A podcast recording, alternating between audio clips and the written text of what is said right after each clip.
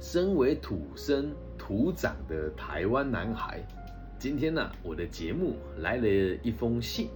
那这个信里面的内容呢，我觉得蛮有趣的啊。我先跟大家分享一下内容大概是什么，然后我们再进行这一集要阐述的内容哦。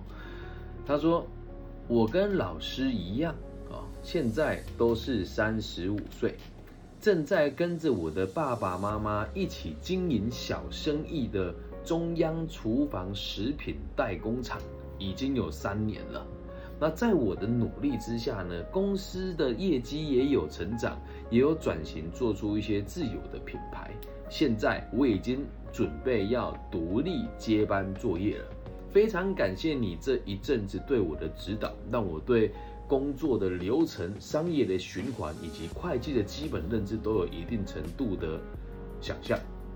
但有一点让我非常的不开心，啊，就是呢，我的爸爸跟我的妈妈每隔两个礼拜就要去土地公庙拜拜一次，这让我觉得不胜其烦，因为每拜拜一次就要浪费四十分钟的时间，然后还要焚烧金纸，让我觉得很不环保。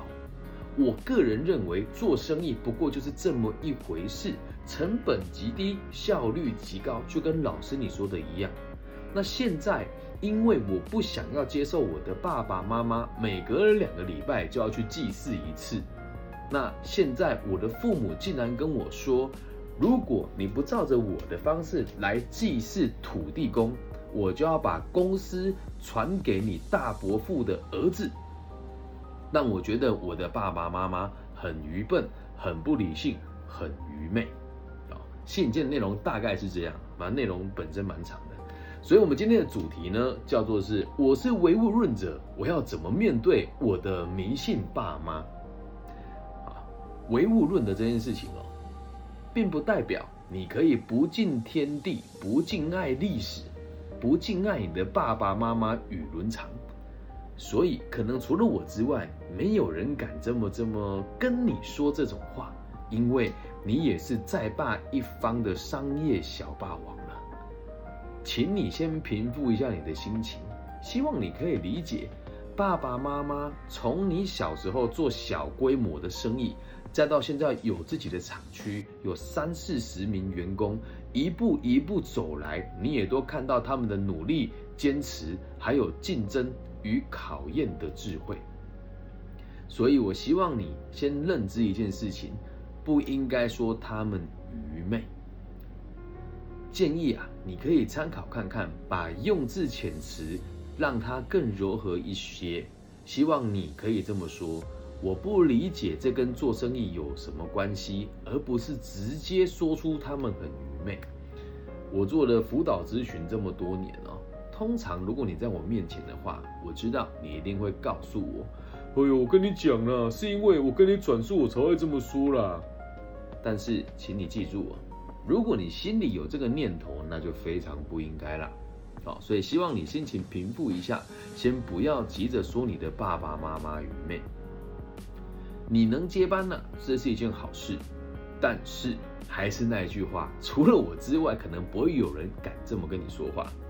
也是可以理解成你现在没有更想做的事情，而你的能力刚好符合你爸妈的需求，所以你才会选择接班。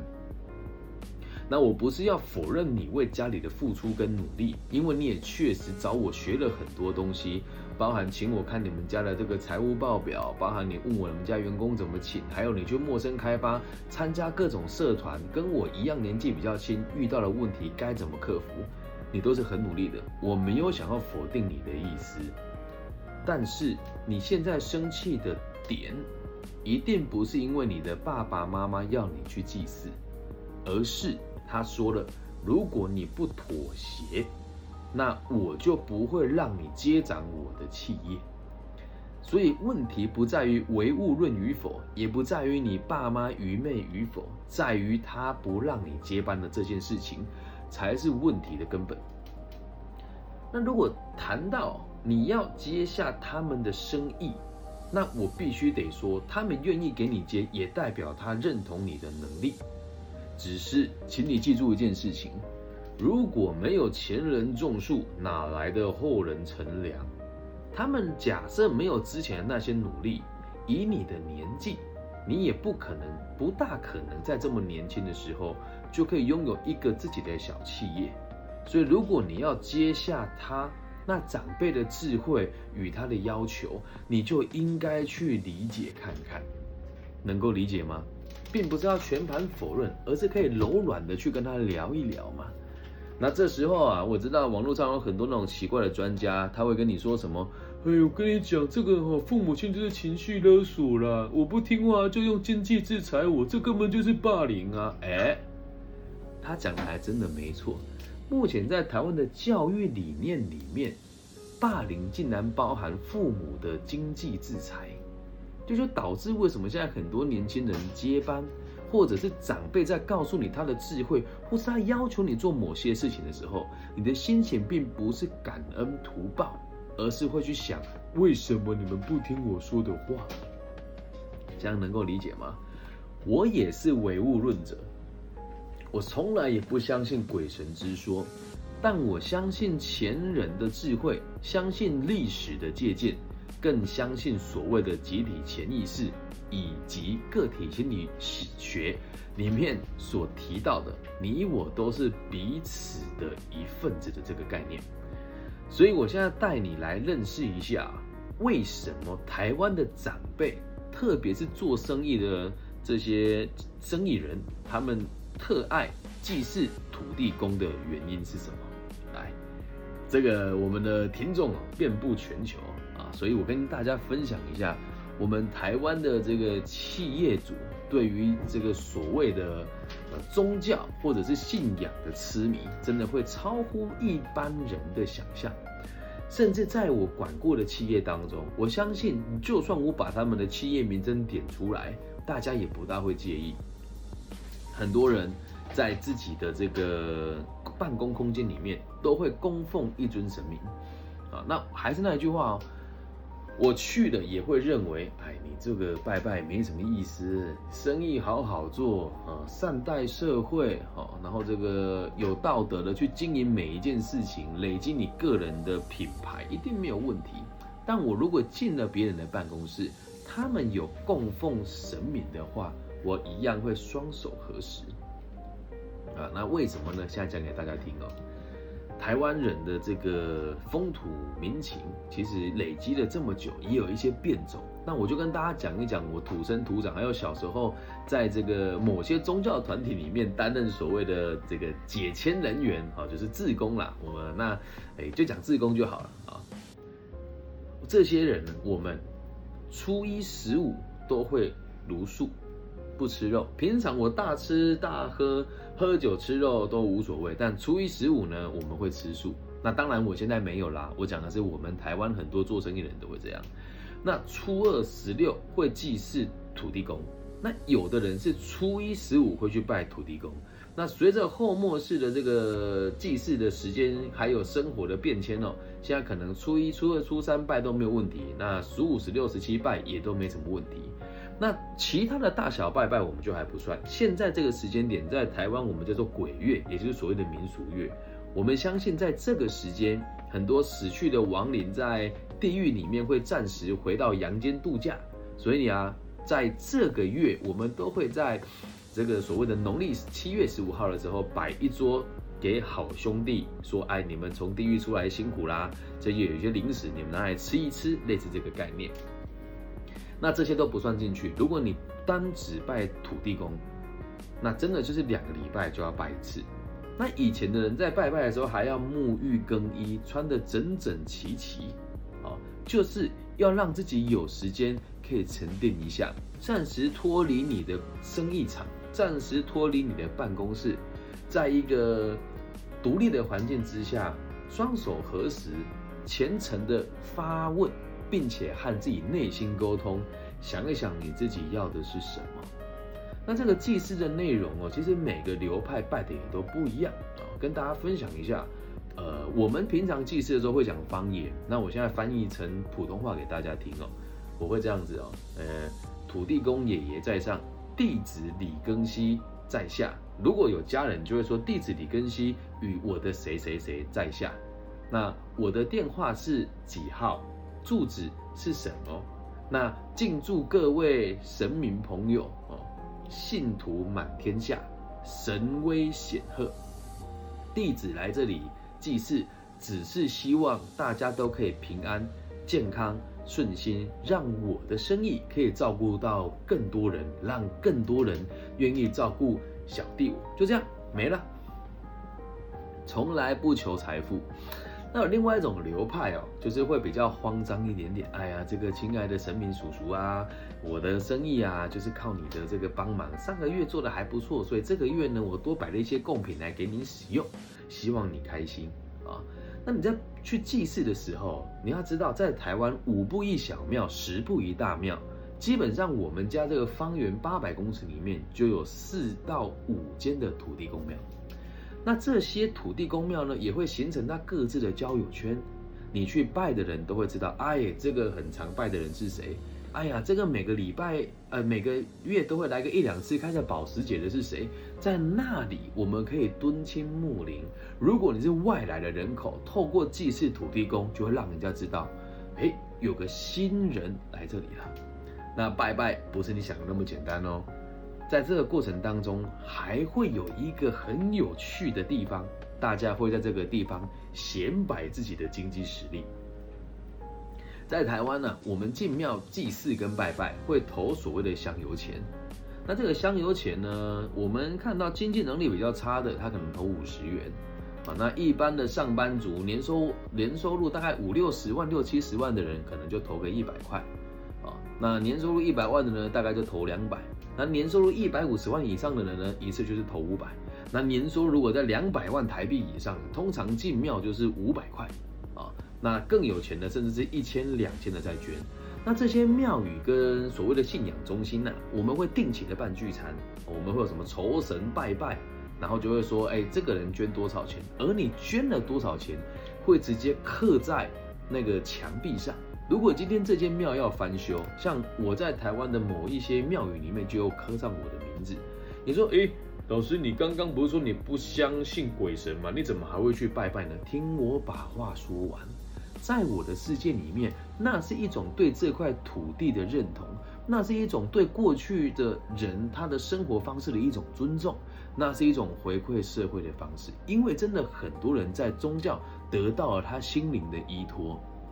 这样能够理解吗？而你在捐钱的时候，也在显摆你的经济实力啊。通常捐上万的人，他会把你刻在墙壁上。那平常那个聚餐呢，不要小看这个聚餐的费用啊。我们彰化很多小庙宇，光是聚餐的募款一次就可以超过七八十万台币。那你说会募款的都是哪些人？地方领导，哦，企业家，像我们这种有在做小生意的人。有的人捐钱的心态是显摆，但我的想法是，我如果能够在这个地方让更多人一起来众乐乐，让更多人知道我李庚希是谁，那是不是对我也有帮助呢？所以不是你想的那么简单呐。如果真的单纯只是迷信拜拜的话，那你的爸爸妈妈这个还不叫疯狂。有些人疯狂迷信就很可怕，不管他要做什么事情之前，都要去问某一个神明的代理人。或者是要去问某一个自称神明的人，那个才叫做愚痴，那个才叫做愚昧，那个才叫做迷信。但很遗憾的，你的爸爸妈妈他可能在祭祀的过程当中，也不理解原来在拜土地公公的背后有这么多的学问，因为他的做法就是以前的人拜，我就跟着拜了。所以我必须得讲，你提出这个问题很好，因为也有很多人跟你有一样的状况。所以记住哦，如果你真的要接班的话，试着用他们的思维去理解，用他们的角度去思维，站在他们的世界来思想他们的逻辑。否则你要接下他的这个生意，如果你要全盘做革命，我也可以接受。但是现在的此时此刻，你的爸爸妈妈就算没有丢生意给你，他要你做什么事情，如果不造成你太大的困扰，请你珍惜和他相处的时间，兄弟。你跟我一样三十五岁了，我相信你的爸妈应该和我的父母亲一样，大概在六十岁左右。就算他怎么缠着你不放，提出再多不合理的要求，最多也就只剩下三十年了，你还有什么好计较的呢？相信你这个有经济实力，然后有背景、有智慧且愿意学习的男人，一定也可以听懂我要说什么。那至于拜拜要用什么东西来祭祀呢？跟大家分享一下，这个也是有个有趣的小故事哦。我们在在土地公爷爷的时候，最喜欢拜的就是麻薯。为什么会拜麻薯呢？有两种说法，一种是麻薯它黏黏的，可以带财，把钱黏进来。另外一种是，你在拜拜的时候，土地公爷爷会来这边看，哎呀，这里的人啊，谁很好啊，谁不好啊，谁不乖啊？你让他吃了麻薯之后，嘴巴会黏黏的，张不开，他就没办法跟他的上司叫玉皇大帝打小报告了，有趣吧？所以如果你要拜拜的话，记得九味麻薯延续传统古法，来自南投草屯，每一颗都是 Q 弹。软呃 Q 弹的，都能够吃到优质的糯米香。坚持天然新鲜，不含任何防腐添加物，用心揉出宝岛草屯独有的长麻薯，蕴含着长长久久的祝福心意。颗颗浑圆饱满，粒粒 Q 皮馅多，是你祭祀送礼茶点的最佳选择。如果你想要订购的话，请详细如下方链接。哈哈，猝不及防的叶配吓到你们了吧？不过这个也很有趣哦，因为台湾的特有的祭祀文化，也会带出各种不同的销售产品的逻辑。啊，就跟大家分享九味麻薯哦，他最近贴出了这个好礼由礼盒，揉出厚实心意，用美味分享在地老味道，来自草屯在地名产，一颗颗朴实的麻薯，九味麻薯是你祭祀。送礼、祈福最好的选择之一啊！谢谢大家接受我的这个叶配啊！回到我们的节目现场来，所以也希望大家哦，可以试着站在一个同理的角度去看你的爸爸妈妈，不要站在对立的角度来和上一辈的人沟通。现在知道为什么人要祭祀了吧？好，以上就是这一集全部的内容，希望大家喜欢。至于爸爸妈妈为什么这么迷信，一定有他的原因跟理由。他有你的信仰，你也有你的信仰，搞不好现在你就是每一代都换最新的这个苹果的手机，那苹果不就变成你的信仰了吗？所以尊重一下彼此，理解彼此的需求，用尊敬与爱来看待你的爸爸妈妈，想了解吗？不要活在对立当中。感谢大家今天的收听。如果你有个迷信的爸爸妈妈，把这一集带回家，好好听一听。那如果你的爸妈是病态的迷信的话，也欢迎大家来信给我，跟我说大概有多病态，我再做一集给大家听。希望我们节目的存在都可以带给这个世界更多安定的可能性。如果你也喜欢我的节目，记得帮我分享、订阅加按赞。我们在脸书、油管、IG、Facebook。Clubhouse 各大的这个音乐平台都可以看到我的频道，不管在哪里听到，也都邀请诚挚的邀请大家，麻烦你帮我分享、订阅加按赞，我爱你们，大家晚安，拜拜。